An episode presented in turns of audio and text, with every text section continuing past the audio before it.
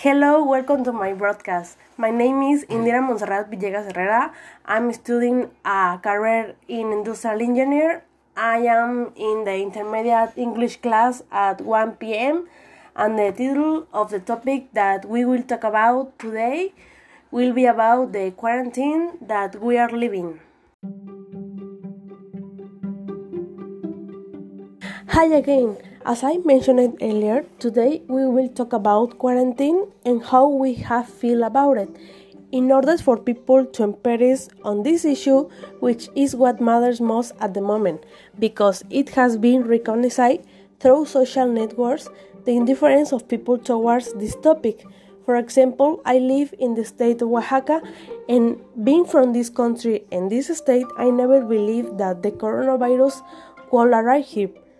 This Sunday, March 29, the federal government announced that Oaxaca was successful in the 14 confirmed cases of coronavirus as well as 25 suspect cases. Well, we will start by telling my experience. This day have been a bit heavy for me due to the task we have been doing at school I feel like we have worked more while being at home than when go to the school. On the other hand, I have also feel angry because I have seen various people, mostly young people, who have not cared about what we are going through and are going out and not taking the necessary measures that are due for this pandemic. They think they are on vacation or something but the only thing they are going to do is make their families and the other people around them regret it. As I have already told you, I'm from the state of Oaxaca, especially from the Istmo region. We're about four hours from the capital of Oaxaca, but that doesn't mean that the coronavirus couldn't arrive here, which many must have thought. Information from the health services of Oaxaca indicates that of the eight cases that were confirmed this Wednesday, April 1, one of them is in the Istmo. In my family, we have been taking great care of ourselves, trying to get out as little as possible and only for emergencies such as buying food, medicine, among other things.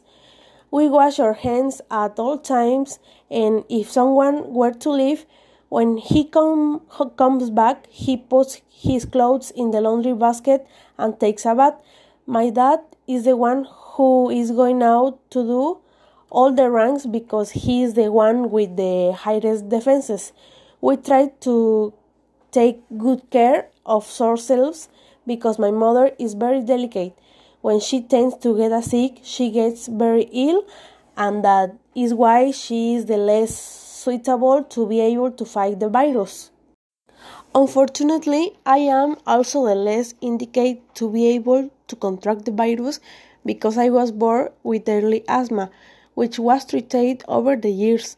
But despite this, I can have a relapse and damage myself severely. What that the coronavirus would also do to me. On the other hand, my sister doesn't have any disease, but she tends to get sick much more than any of us. From what I already mentioned, we have been taking too much care. Now we will talk about my boyfriend's experience. My boyfriend felt the same way about homework, but even more because apart from studying, he works in his parents' business, so he doesn't have much time and he gets very stressed. Their family, for example, has a family business and is where they are based. That is why they didn't decide to close their business and continue with their normal rhythm of life, but obviously following the necessary preventive measures. Besides that, the days when they don't have to work, they spend it at home without going out, watching movies, or playing boarding games. In my boyfriend's family, I don't know someone who has severe illnesses that make them sensitive to the situation. But even so, that is no reason to take precautions. My boyfriend and I talked about for this weeks before they canceled the classes and we were afraid of the fact that he came to Oaxaca and we got infected. It scared him more and more, reaching the point where he no longer wants us to go out. We go out every Saturday to eat or have fun somewhere, but he wants to suspend him for our health and also because his mother was already worrying more and more. That same weekend that we didn't go out, it was when the news began to explode with the subject in Mexico and about the cancellations of classes in some school. What we assumed they would do in ours, and so it was. Speaking back to their family and their business, they have worked normally with the obvious difference that they are very few customers and they don't make a lot of profit. However, my boyfriend has told me that a few people have arrived. A week ago, he was very worried because he has a cousin who has only had a baby for a year. And he told me that she was very serious, had become ill, and couldn't breathe. So they took her to the hospital thinking about that it was coronavirus. He was very sad about the fact that he that he is his family and it's hardly a mother who has not enjoyed his daughter. Days later, I asked him what had happened, and he told me that there was no danger, that the test had come back negative. In conclusion, many people have lived and taken the quarantine differently. Some people cannot take the luxury of staying at home and not going to work because many companies didn't allow it or because they are people who have their own businesses and they are only ones who live.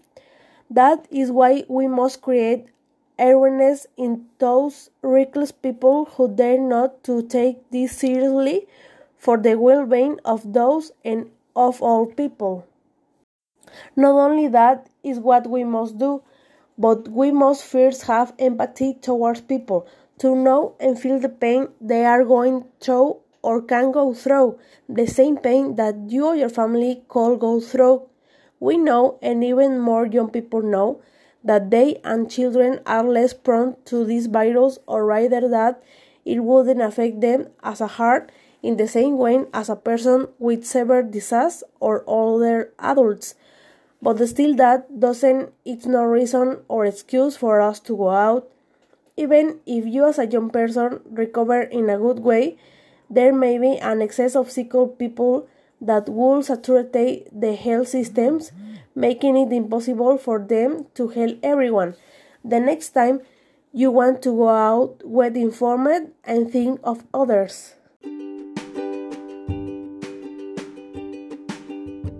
Thank you very much to all the audience who took the time to listen to this episode and who agree with me regarding this topic.